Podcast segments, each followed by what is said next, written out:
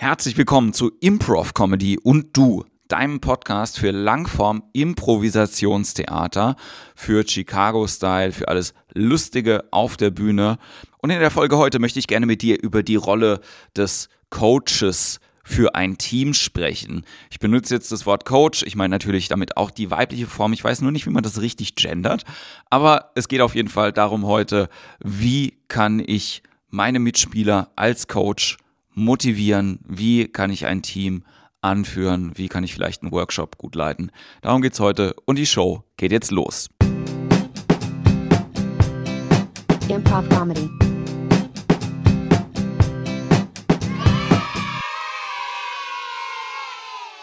Die Folge heute sollte eigentlich über das Thema Side Coaching gehen. Das heißt also, wie kann ich, wenn ich auf der Seite sitze als Coach, gut in eine Zwei-Personen-Szene in Anführungszeichen eingreifen, um den beiden Spielern oder den mehreren Spielern, wenn es ein Group Game vielleicht ist, besser zu helfen, das zu tun, was sie tun. Das war die Idee von dieser Folge. Aber als ich angefangen habe, Sachen dazu zu sammeln und aufzuschreiben, bin ich natürlich über dieses Thema Coach sein generell gestolpert. Und äh, dafür möchte ich ganz gerne so ein bisschen erstmal einen Ausflug machen ähm, in eine Begriffsklärung zu diesem Thema Impro-Coach. Ja, jetzt ist es ja so, dass äh, wir als äh, Impro-Theater-Spieler auf den verschiedenen Levels mit verschiedenen anderen Impro-Theaterspielern zu tun haben und dieses äh, Wort Coach gar nicht selbsterklärend ist, sondern das Wort Coach, das benutzt man ja in ähm, verschiedenen Zusammenhängen, nicht nur fürs Improvisationstheater, sondern auch für die Themen Lebenscoach, Erfolgscoach und so weiter. Das sind alles Bereiche, die ich mit dieser Folge gar nicht abdecken möchte, aber eventuell, wenn dich so ein Bereich interessiert, kannst du dir trotzdem was aus dieser Folge rausziehen. Also, wie gesagt, mir geht's äh, bei diesem Thema Coaching, äh, bei, das Thema, bei dem Thema Trainer sein für eine Gruppe um ja das, die Rolle des Coaches, wie sie vielleicht bei einem Sportcoach oder bei einem Teamcoach in Amerika genommen wird. Ja, das heißt also, da ist jemand, der ganz klare Aufgaben hat, nämlich eine Gruppe von Menschen zu inspirieren, zu motivieren, die zu fördern, denen zu helfen, dass sie bestimmte Ziele erreichen, der aber auch einzelnen Personen natürlich hilft, über sich hinauszuwachsen, der äh, Rückhalt gibt, der Vertrauen schafft. Ne? Also quasi, ich, wenn ich Coach sage, dann habe ich im Kopf immer so ein bisschen einen Typ mit einer Mütze und einer Trillerpfeife, was sehr stereotyp ist, aber das hilft uns ja manchmal einfach, um ein Bild bisschen klarer zu machen. Jetzt ist es natürlich so, dass wir als Impro-Theater-Spieler auch oft nochmal andere Rollen einnehmen und dass die Rolle des Coaches gar nicht so verbreitet ist, ehrlich gesagt. Also ich habe äh, quasi das auch erst ja in den USA mal gesehen, wie das funktioniert, wenn quasi diese Teams, die auch individuell sich zusammenfinden, dann wirklich sagen, okay, wir sind jetzt als Team zusammen und wir brauchen jemanden, der uns coacht. Das heißt also einen externen Trainer ähm, anmietet, in Anführungszeichen, mit dem Ziel, diese Gruppe zu coachen. Ne? Es kann natürlich auch sein, dass einer aus dem Team sich als Coach bereit erklärt. Es kann auch manchmal sein, dass jeder die Rolle des Coaches übernimmt, aber dazu sage ich später noch ein bisschen mehr. Was wir viel mehr haben in, äh, hier in der deutschen Impro-Szene ist natürlich, dass man Rolle von Lehrer einnimmt. Das heißt also überhaupt erstmal Leuten was beibringt, das Thema Improvisationstheater näher bringt. Das macht man dann in Workshops oder ähm, macht das in Kursen, ja, je nachdem, wo das verankert ist. Auch das wieder Begrifflichkeiten. Äh, Wischerei manchmal habe ich so das Gefühl. Das Wort Trainer ist auch oft mit dem Business-Bereich direkt verknüpft. Das heißt also, es ist ein Unterschied, ob ich einen Improvisationsworkshop gebe oder ob ich ein Improvisationstraining gebe. Der Workshop ist künstlerisch, das Training ist businessorientiert. Trifft vielleicht nicht immer 100% zu, aber ich glaube, es ist so der große und ganze Konsens.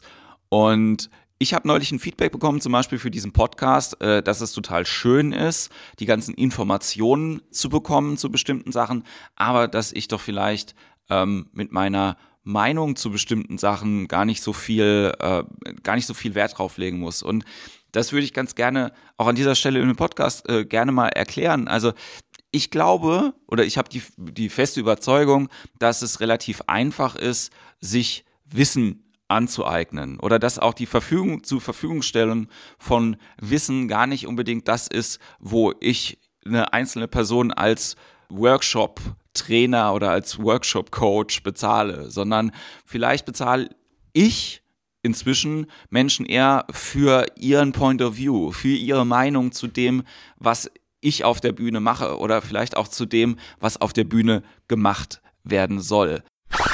Und bei diesem Podcast ist es eben so, dass es mir fast schwer fallen würde, Sachen zu erzählen, ohne eine Meinung dazu zu haben. Denn die Sammlung von dem puren Wissen wäre jetzt quasi auch nur ein, ja, mehr oder weniger Abkupfern von Sachen, die es irgendwo anders gibt. Und dafür müsste man diesen Podcast nicht machen und ich hoffe, dass du auch nicht deswegen nur zuhörst. Ich hoffe, dass du auch deswegen ein bisschen zuhörst, weil es äh, dir darum geht, äh, vielleicht meine Meinung zu der einen oder anderen Sache zu hören. Und ich glaube, es gibt dann trotzdem immer noch ein paar andere Funktionen in einer Leitungsposition, die man haben kann ähm, im Rahmen von Improvisationstheater. Es gibt natürlich manchmal noch sowas wie ein Regisseur, also jemand, der eine konkrete Showidee hat, der halt auch danach schaut, dass diese Showidee erfüllt wird. Ähm, es gibt sowas wie einen künstlerischen Leiter, der vielleicht gar keine konkrete Showidee hat, sondern so eine generelle äh, Ansage darin, wie improvisiert werden soll, also eher vielleicht plotbasiert, geschichtenbasiert, charakterbasiert, ähm, worauf mehr Wert gelegt wird, mehr auf äh, Tempo, Spannung. Ne? Also man kann ja nicht immer die eierlegende Wollmilchsau auch äh, sein als Gruppe oder Gruppierung. Und ähm, es ist natürlich dann auch immer noch mal so ein bisschen problematisch, wenn jemand sagt, ich bin der Coach von der Impro-Gruppe dass man so die Überlegung hat, ist das jetzt der Chef und das sind seine Angestellten?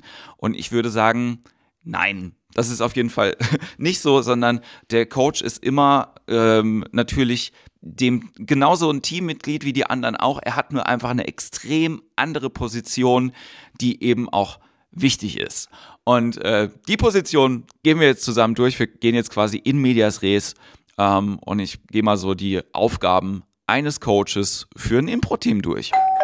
Ein Coach steckt Ziele. Und zwar sind das von außen gesetzte Ziele, die zum Beispiel eine starke Formatierung haben können, sowas wie wir lernen eine neue Struktur. Und dann schaut der Coach von außen, ob diese Struktur gut eingehalten wird, ob das Team diese Struktur erreichen kann. Er hilft dem Team besser zu werden, diese Struktur zu spielen. Oder ein Coach äh, schaut von außen, dass eine Zweierszene immer emotional wird. Ja? Und in dem Moment, wenn die nicht emotional wird, dann hilft er den beiden in der Szene diese Szene besser zu machen und emotionaler zu machen. Also es können sehr konkrete gesteckte Ziele sein. Es kann aber auch natürlich sein, dass das so ein bisschen abstrakter ist und dann schon ein bisschen weggeht vom eigentlichen Impro-Spielen hin zum allgemeineren ja, eben ein besseres Team zu werden. Das heißt also, als Person zusammen besser zu funktionieren. Das funktioniert natürlich beim Impro-Theater am besten durch andere Improvisationsmethoden, ne? also so Sachen wie Vertrauen schaffen, ähm, das Skillset von einem einzelnen Spieler gut abrufen zu können. Das heißt also zum Beispiel wissen alle Spieler, dass äh, Person XY gut rappen kann oder wissen äh, alle Spieler, dass Person XY gut singen kann. Ja? dann äh, Verantwortung übernehmen, dass jeder einzelne Spieler in dem Team Verantwortung für das gesamte Team übernehmen kann, zum Beispiel beim Edit setzen oder um Tag-Outs zu machen. Das ist extrem wichtig und der äh, Coach, der ja bei der Show dann maximal im Publikum dabei sitzt und nicht selber mit auf der Bühne ist, muss halt einfach schauen, dass dieses, ja, dass diese Fähigkeiten bei dem ganzen Team gleich entwickelt sind und sollte von außen einfach ein Auge drauf haben. Also Ziele setzen.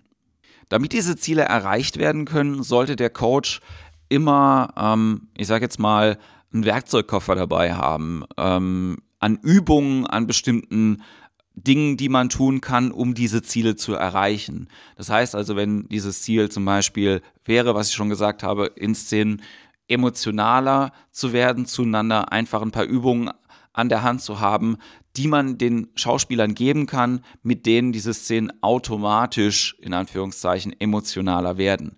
Und je mehr Übungen man dabei hat, desto sicherer kann man auch sein, für jeden Einzelnen in diesem Team was dabei zu haben, von dem er oder sie später auf der Bühne dann auch individuell Gebrauch machen kann.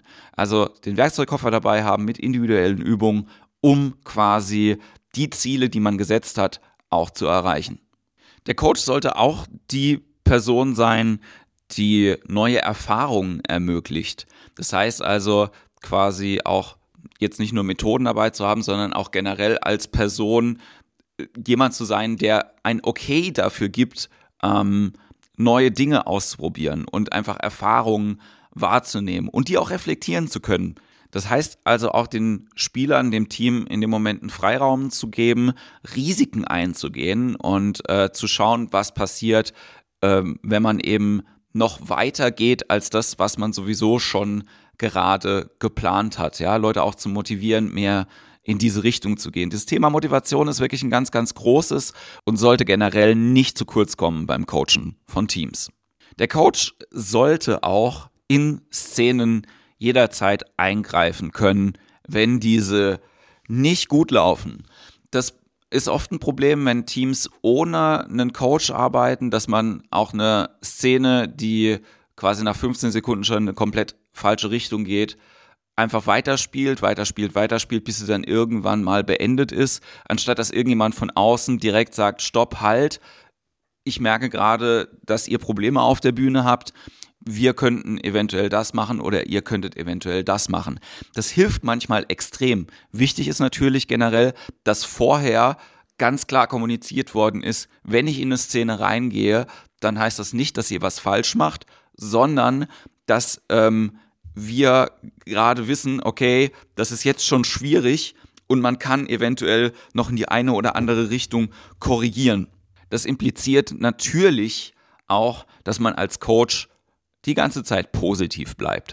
Das heißt also, es ist als Coach ist es nicht deine Aufgabe als Theaterkritiker Sachen zu bewerten, sondern vielleicht die Bewertung in deinem Kopf durchzuführen, aber dann direkt auch mit der positiven Variante kommen zu können oder auch vielleicht ein Setting zu setzen später, in dem man auch negative Kritik sich gegenseitig irgendwie sagen kann. Aber dein Job als Coach ist es jetzt nicht zu sagen, dass irgendjemand was nicht gut gemacht hat, sondern dein Job ist es immer zu gucken, okay, das ist passiert, wie kann man es noch besser machen? An dieser Stelle sei eingefügt, natürlich gibt es schlechtes Improvisationstheater. Jede Menge. Jede, jede Menge. Ähm, bei jedem Anfängerkurs ist es ja auch immer so, und da verlassen wir natürlich die Rolle des Coaches, sondern dann sind wir dann Lehrer, aber da gibt es immer wieder die Situation, dass Leute die gleichen Fehler machen, in Anführungszeichen, dass Leute die gleichen Sachen falsch machen, in Anführungszeichen. Und da muss man dann halt auch gucken, okay, man kann auch sagen, so machen wir es nicht, wir machen das so. Damit es hilft, damit quasi ganz klar ist, okay, wir können ähm, nur dann miteinander arbeiten, wenn wir gewisse Grundvoraussetzungen auch zusammen haben. Und die sollten auch immer abgeglichen werden. Nur wenn alle ja uns sagen, können wir zusammen gut Improvisationstheater spielen, wenn irgendjemand zu oft blockt. Dann hilft es dem Spieler vermutlich später mehr, wenn man auch sagt, wenn er es gar nicht gemerkt hat, dass bestimmte Sachen ein Block waren. Ja, also das ist dann immer da, nochmal dein Job auch zu gucken als Coach. Merkt die Person das denn eigentlich, dass sie gerade geblockt hat? Sag's ihr, wenn sie es nicht merkt. Ja, dann äh, glaube ich, können wir insgesamt besser Impro-Theater spielen. Das bringt mich natürlich zum anderen Punkt, der auch extrem wichtig ist, dass das Feedback immer erstmal für eine Szene gegeben wird und nicht für die Person, die diese Szene gespielt hat. Das ist ein ganz wichtiger Teil von Coaching, dass man eben, also von Szenencoaching, ja, von Side-Coaching. Das Feedback geht immer nur darauf, was jetzt gerade auf der Bühne passiert ist und hat selten was damit zu tun, was die jeweilige individuelle Person da jetzt gerade auf der Bühne vielleicht schon wieder falsch gemacht hat, sondern wir gucken immer, wie kriegen wir diese Szene besser hin? Was hilft der Szene jetzt im Moment? Was hilft unserer Show insgesamt? Ja, wir sind auch immer auf dem Blick danach, wie können wir quasi das, was da auf der Bühne ist, weiterentwickeln. Natürlich haben wir als Coach auch den Job und die Möglichkeit, individuelles Feedback zu geben. Aber das ist was, was man nie in der Szene machen sollte, sondern immer nur dann, wenn man ein Angebot zum Beispiel erstellt, dass man sagt, hey, ich kann individuelles Feedback geben. Wenn das irgendjemand haben möchte, kann er sich's gerne bei mir abholen. Generell ist es immer so mit Feedback, das sollte nie un aufgefordert gegeben werden. Auch wenn ihr keinen Coach habt in einem Team, versucht äh, Situationen zu vermeiden, in denen ihr direkt nach einer Show zum Beispiel unaufgefordert Feedback äh, zueinander gibt. Du hast das und das gemacht, das war blöd oder ich äh, fand das und das doof. Das ist immer schwierig, weil das langfristig dazu führt, dass man na, bestimmte Konflikte irgendwie so unterschwellig mit sich rumträgt und die gar nicht gar nicht lösen kann. Also da ist ein Coach auch ganz gut, einfach weil da einer ist, der diese Verantwortung irgendwie hat.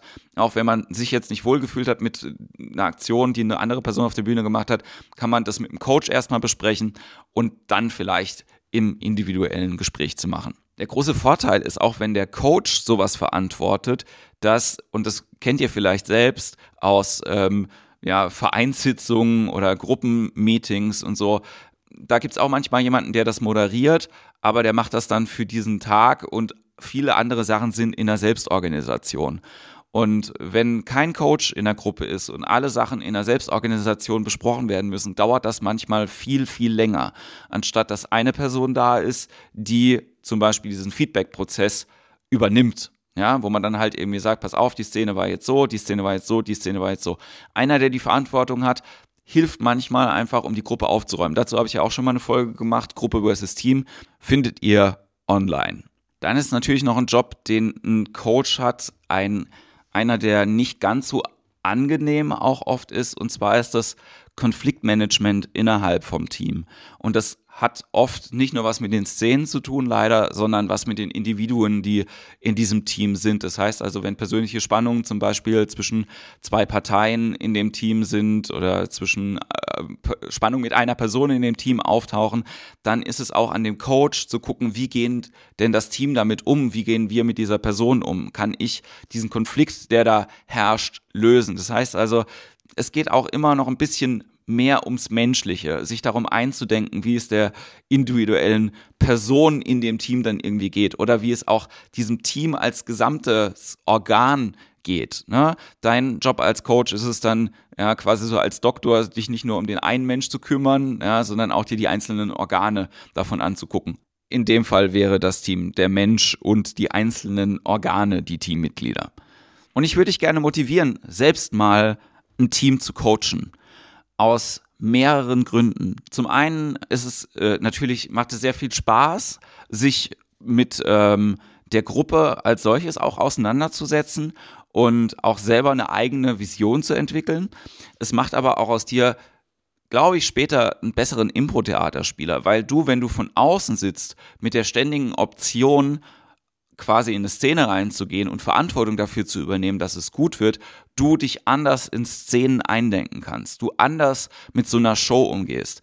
Du sitzt ja auch meistens irgendwie da und machst dir dann Notizen über die einzelnen Szenen. Zum Beispiel beim Harold ist es dann ein bisschen einfacher, kurz zu notieren, was in welcher Szene passiert ist. Du rezipierst Sachen über eine andere Hirnwindung, würde ich einfach sagen. Und es hilft dir mittelfristig auch, ein besserer Spieler zu werden. Das heißt also, wenn du die Möglichkeit hast, mal für ein paar Wochen zum Beispiel ein Team zu coachen, mach das, übernimm das einfach und schaut einfach auch mal, ob ihr als Team davon profitieren könnt, je nachdem, wer euer Coach ist. Genau.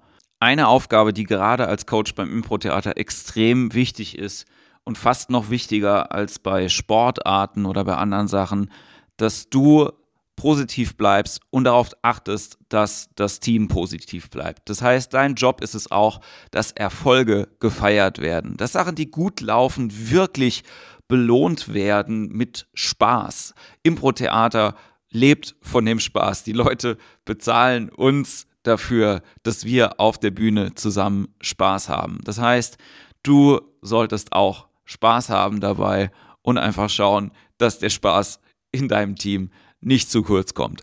Man vergisst es manchmal und ich hätte es fast selber vergessen, aber es ist ein sehr, sehr wichtiger Anteil daran, wenn du den Job als Coach gut machen willst. Meine Challenge für dich für diese Woche ist eine bisschen anstrengende. Und zwar solltest du dir ein Blatt Papier nehmen und einfach mal alle Impro-Trainer aufschreiben, die du bis jetzt gehabt hast und alle Impro-Coaches. Fang mal an mit den Workshops, ob du noch alle Workshops zusammenkriegst, die du bis jetzt gemacht hast alle Menschen, die du bis jetzt gehabt hast, ob du dich zumindest, wenn du dich nicht an alle Namen erinnerst, du vielleicht zumindest ein paar Eigenschaften von denen kennst und dann mal sammelst, was die jeweiligen Personen gemacht haben, dass du so toll fandest, dass du dich besonders gut daran erinnern kannst. Das ist meine Challenge für dich. Vielleicht hilft es dir als Coach selbst weiter. Das würde mich für dich sehr freuen.